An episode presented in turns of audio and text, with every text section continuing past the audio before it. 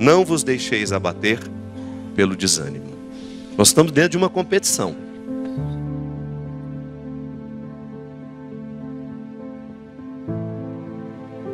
A gente sabe que quando a gente vai competir, a gente se prepara.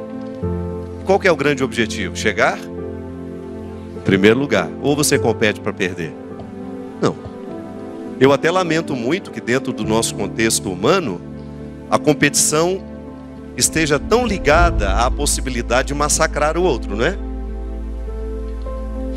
Vai lá e arrasa, o outro fala para você. Vai lá e destrói os seus oponentes. Tá certo.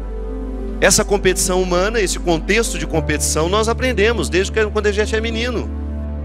Primeira coisa, você precisa se despir, despir dos seus conceitos.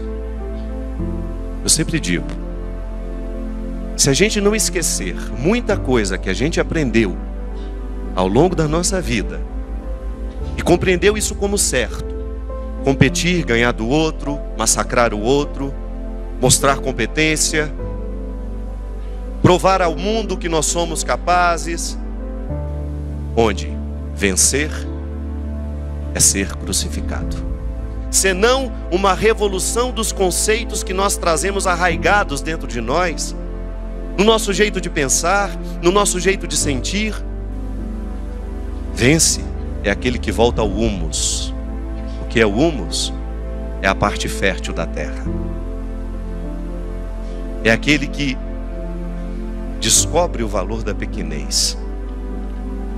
É aquele que descobre a oportunidade de diminuir dentro de si tudo aquilo que é nocivo ao humano, a nossa arrogância, a nossa prepotência, e compreender o significado deste caminho oposto, que não é ser o maior, que não é sentar na primeira fila, que não é ocupar o melhor lugar se a gente não demonstra que nós compreendemos a competição pelo seu avesso, eu estou competindo não é para ganhar, era para aprender a perder, para eu ficar mais humilde.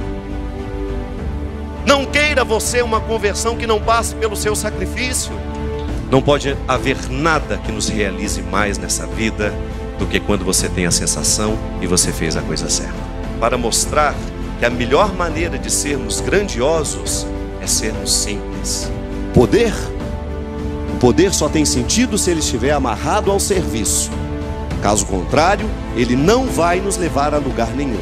Ou pelo contrário, ele nos leva a derrocada. Temos tempo a perder, mas não. É a gente não ter medo da verdade, é a gente não ter medo de retirar os mantos cruéis que nós colocamos sobre a nossa pseudo falso santidade. Deus não poderá fazer nada com as suas obras se antes não possuir o seu coração. Minha gente, esse é o troféu que nós queremos. É você saber que a sua obra é fruto do seu coração. É essa coerência pessoal, essa honestidade pessoal é que nos faz levantar o troféu que o outro não pode ver nem pode aplaudir.